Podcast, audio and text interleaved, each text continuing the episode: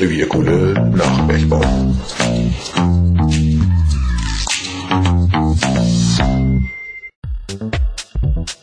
Ist die nachfolgende Sendung schon wieder für lau? Ja, sicher.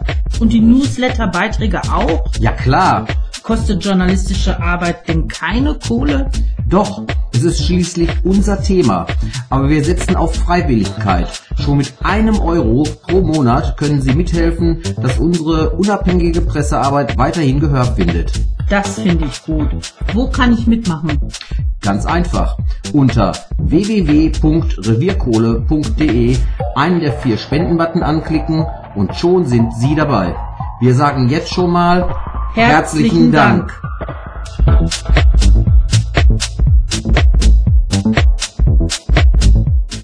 Des Ruhrdeutschen Unkundige bezichtigen den Dialekt als primitive Sprachschlamperei. Die Ruhres seien ein Völkchen von minderbemittelten Dat- und Wattsagern, die mit der Grammatik auf dem Kriegsfuß stehen. Das ist aber weit gefehlt. Denn der Ruhrdeutsche kennt allerfeinste Nuancen, auf die wir in der folgenden Sendung zu sprechen kommen. Das dem Hochdeutschen zum Teil völlig Fremde ist zugleich eine eingängige und komplexe Sprache. Vielleicht streiten sich deswegen die Sprachwissenschaftler auch darum, ob Ruhrdeutsch ein Dialekt, ein Regiolekt oder gar ein Soziolekt ist. Der Ruhrdeutsche spricht hier ganz schlicht von Umgangssprache. Wir wollen uns im Folgenden der Feinheiten annehmen.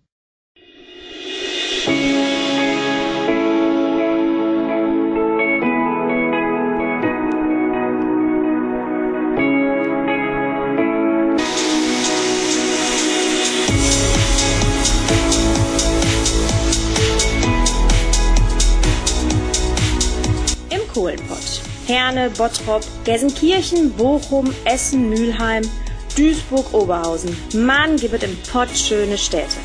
Und die Sprache erst. Ja, lecko funny. Der Pott, von dem hier die Rede ist, ist das Ruhrgebiet. Eine Metropolregion in Nordrhein-Westfalen, in der circa fünf Millionen Menschen zu Hause sind. Rücken wir dem Ruhrdeutsch und ihren Sprechern doch mal auf die Pelle. Junge, jetzt mach mich nicht das Hemd am Flattern. Kevin, gib mir der Mama das Bälleken zurück. Gib das Bälleken zurück. Ey, sag mal, geht das rein da in das Vakuum oder wat? Boah, echt, ey. Sag mal, was ist denn mit dich? Hast du gelitten oder was? Hör mal, jetzt kommst du mal lecker bei mich bei, ne?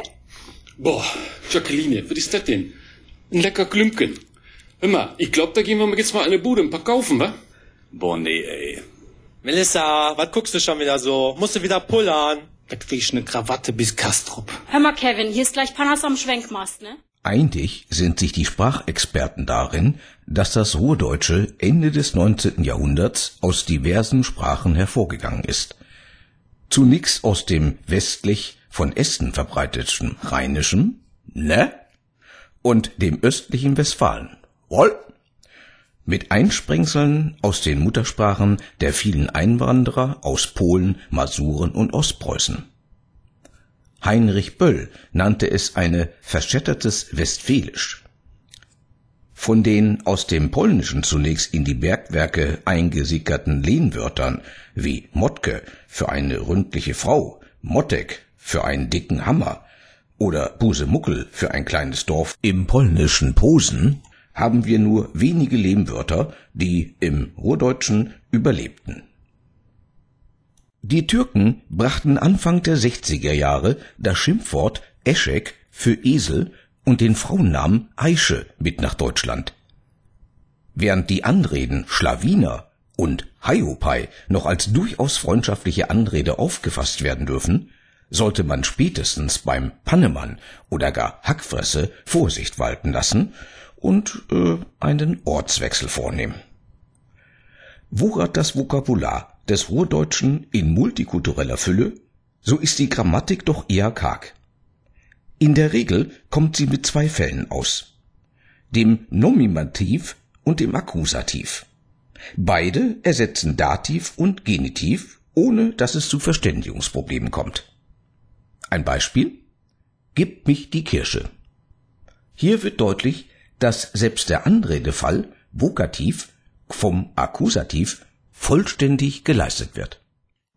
Das Schlimmste, was dir passieren kann, ist, wenn du sagst, hör mal, ich will zur Bochumer Straße nach Wattenscheid. Kann durchaus sein, dass du dann zu hören bekommst, was willst du denn da? Ist doch total kacke da. Äh, geh doch woanders hin. Ich sag dir jetzt mal, wo du hin willst. Oder ich sag dir jetzt mal, wo schön ist. Alles schon gehabt. Meistens kriegst du noch so ein paar unnütze Infos dazu, wie da wohnt der Galle, der Olle von der Emma, der mit dem Appen bei. Das willst du alles gar nicht wissen, aber so sind sie eben. Auch beim Satzbau zeigt sich der ökonomische Umgang mit der Sprache. Unter Tage war es im Gebrüll der Maschinen angezeigt, einen wohltemperierten Satz wie Würden Sie mir bitte einmal den großen Hammer herüberreichen, verkürzt zu Gib mich mal den Mottek.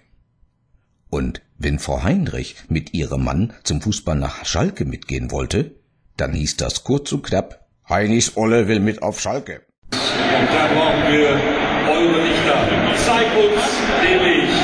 Haus raus, hier ist das Steigerlied. Glück auf,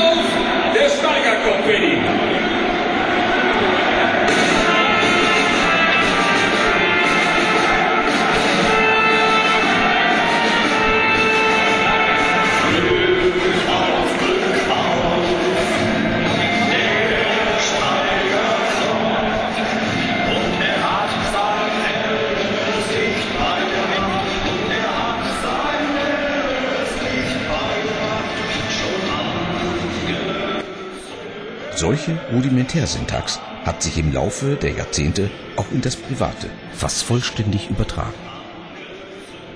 Kino ist zum Beispiel die kürzeste Verbindung zwischen Mensch und Sachverhalt.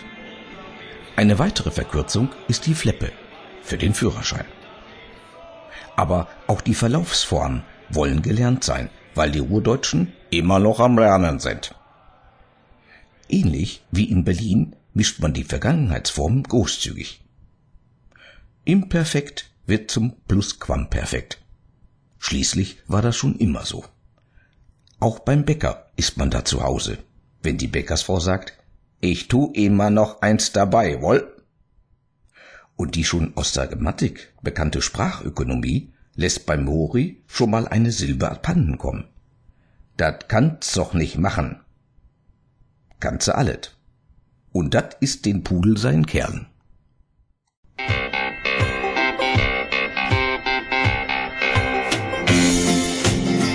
Das bisschen Frühschicht nimmt dich doch nicht mit, sagt mein Frau, das bisschen Frühschicht hält dich höchstens fit. Sag mein Frau, dass ich auf Knien meinen Steiger danken kann. Sagt unser Mama mir, Mann, oh Mann. Das bisschen Bergbau ist für Kreislauf gut, sagt meine Frau, weil sich der Mann von heute treppen tut. Sagt meine Frau, wie ich bloß nach der so furchtbar schlapp sein kann. Fragt unser Mama mich, Mann, oh Mann. Aber woher kommt eigentlich diese Sprachökonomie? Nun, das hängt damit zusammen, dass der Ruhrdeutsche für gewöhnlich nicht in der Lage ist, das Er oder die Präpositionen richtig auszusprechen. Wenn zum Beispiel Herr Heinrich gefragt wird, er solle einmal Gelsenkirchen sagen, dann wird er auch in Zukunft immer korrekt formulieren Gelsenkirchen. Zentrale Bedeutung werden auch weiterhin die Artikel NE, EN und DE haben, deretwegen das Ruhrdeutsche zumindest bei den Germanisten unter den Lehrern einen schlechten Ruf hat. Der besagte Herr Karl Heinrich hat übrigens ein Buch über die Pottsprache mit dem Titel Mein lieber Herr Scholli und andere Mundarten herausgebracht, welches im Buchhandel erworben werden kann. Ein Drittel dieses wundervollen Regiolekts ist leider aus der Alltagssprache in Nordrhein-Westfalen verschwunden. Ebenso können wir Ihnen aber auch das Buch von Heinz Menge, Mein lieber Herr Kokuschinski, der Ruhrdialekt, und das Buch von Rainer Brunhorst mit dem Titel Dr. Antonia Sewinski Querenburg, Darf ich Sie noch mal wat lernen, wärmstens empfehlen. Letzteres gehört übrigens zu den Klassikern der Ruhrgebietsliteratur. Dabei ist Ruhrplatt eigentlich eine Weltsprache. Das kann man an der englischen Sprache ablesen. Der Satz Why do you open the window? Auf Deutsch Warum öffnest du das Fenster? wird im Ruhrdeutschen korrekt mit Warum tust du das Fenster aufmachen? übersetzt. In Stillleben? Was meinst du? Man muss ja nicht heißen, äh, im Stillleben beides Wehenfall. Nicht? Oder, oder zweimal Wehenfall. Nicht? In Stillen gedenken. Ja, aber in Stillem, das ist halb Wem und halb Wehen. Weiß ich nicht, oder? Das habe ich auch bei unserer Vita anders gelernt. Bei meinem Enkel, ne?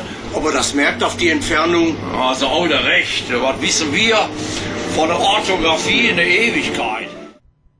Entgegen allen land- und weitläufigen Vorurteilen sind Gespräche unter den Menschen aus dem Ruhrgebiet einem äußerst komplexen Ritual unterworfen.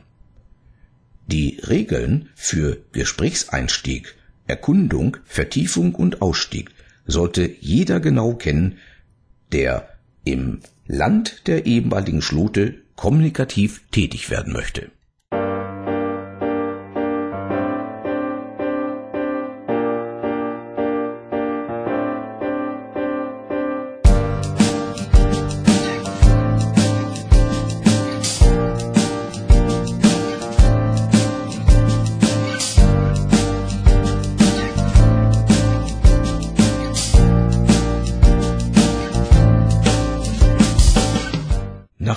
Regeln des Gesprächseinstiegs, der Erkundungsphase, der Vertiefung und der Ausstiegsphase stellt sich das typische Gespräch im Ruhrgebiet wie folgt dar. Die Einstiegsphase Tag oder Mahlzeit. Man antwortet Tag auch. Die Erkundungsphase lautet Wie ist oder Wie geht's?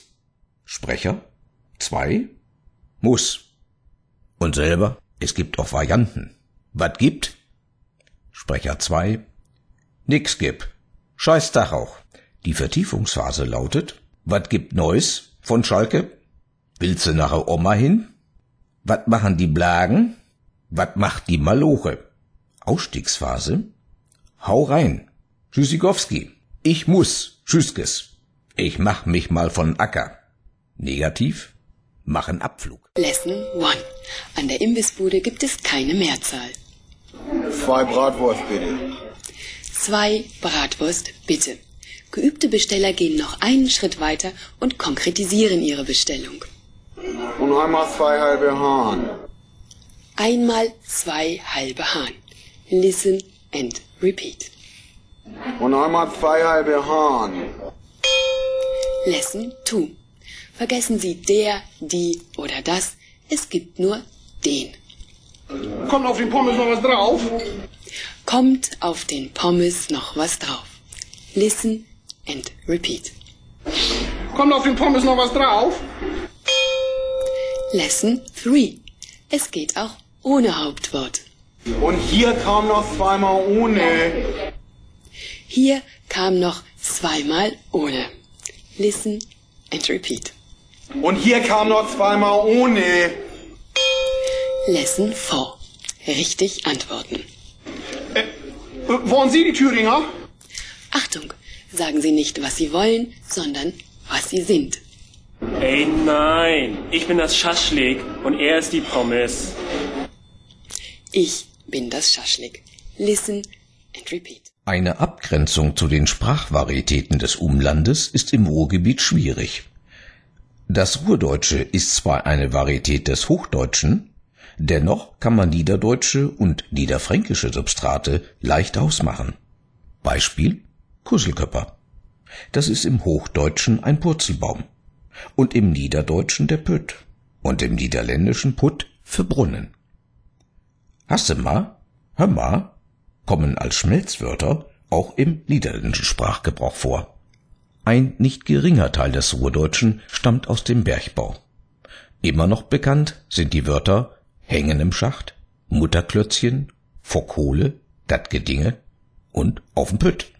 Durch den Auslauf der Montanindustrie ziehen sich die damit verbundenen Wörter und Redewendungen leider immer mehr aus der Alltagssprache im Revier zurück. Aber dennoch ist das Vokabular immer noch reichhaltig. Das finden wir Knorke. Und abends geht man nach wie vor im Revier nicht ins Bett, sondern in die Pufe. Vorher wird noch eine Zigarette geraucht. Pardon, eine Flippe reingezogen. Ruhrpottdeutsch ist also das, wat im Pott alle am Labern sind. Ich sag sie dat im Guten. Ich weiß nicht, ich glaube halt, äh, das Selbstverständnis der Stadt wird sich ändern. Und zwar das äh, Gefühl ähm, von wir machen was zu, das ist unsere Folklore. Mhm. Und dat, diese Entwicklung kommt jetzt. Du musst ja eine Sache hinkriegen und die wird schwer genug. Ne? Wir sind halt, die Leute, die halt hier alle hingekommen sind in der Industrialisierung, die hauen ja alle nicht ab oder nicht so schnell ab. Das heißt, du hast ähm, Nationalitäten wahrscheinlich mehr als du zählen kannst. Du hast äh, verschiedene Kulturen, die damit verbunden sind, mehr als du zählen kannst. Und wie kriegst du die alle unter einen Hut? Und wenn das so ist, dass du halt sagst, wir haben halt eine Folklore, Mhm. Warum nicht? Weißt du, die Bayern machen ihr Oktoberfest, was ja. keinem was angeht, ziehen sich eine Lederhose an und haben dann Folklore, aber damit auch so ein Gefühl, wofür sollen wir stehen? Warum nicht, wenn das unsere Identität ist? Ne? Scheiß. Komm mal mit. Wenn Elfriede das sagt, ist das kein Vorschlag, sondern ein Befehl. Hier, jetzt guck mal meine ja, genau. Flaschenöffner. Ja, keiner doppelt. Das ist keiner doppelt, ich eigentlich Jeder, der aus dem Urlaub kommt, bringt einen mit. Und auch hier bei meinen Sticker hier. Wenn du dann doppeln findest, kriegst du eine Flasche Schnaps. Eine Flasche Waldner. Ja, mir der Andy zum Geburtstag geschenkt, Pulle Waldner. War aber lecker. Ja. Also eins würde ich noch nehmen, du. Ja, gerne. Ja, kriege ich noch eins? Kannst doch ein paar mehr noch. Ja, wir wollen nicht Du bist so groß, da passt doch viel rein. Einen bemerkenswerten Wandel des Ruhrdeutschen hat Arend Möhm von der Universität Duisburg in einer Untersuchung festgestellt. Die Mehrheit der Befragten stuften das Ruhrdeutsche zwar nach wie vor als herzhaft und natürlich ein, seine Verwendung findet aber hauptsächlich nur noch am Stammtisch, in der Fußballarena, in der Familie und unter Arbeitskollegen statt. In der Schule und in der Politik schaltet man dagegen auf Hochdeutsch um. Schade eigentlich, wenn man bedenkt, dass eine bekannte Nürnberger Versicherung mit dem Slogan wirbt, wir können alles außer Hochdeutsch. Auch in Akademikerkreisen wird mittlerweile nur noch Hochdeutsch gesprochen. So, jetzt ist aber Schluss mit dem Palaver, sonst ist hier gleich Panners am Schwenkmass. Tschüssikowski.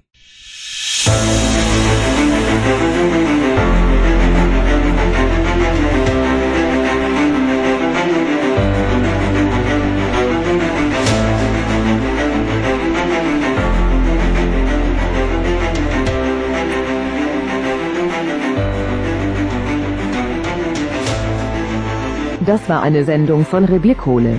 Sprecher war Bernhard Blach. Wenn Ihnen unsere Sendung gefallen hat oder Sie weitere Fragen haben, können Sie uns gerne anschreiben. Wir antworten Ihnen gerne. Sie erreichen uns unter vorstand.revierkohle.de oder unter www.revierkohle.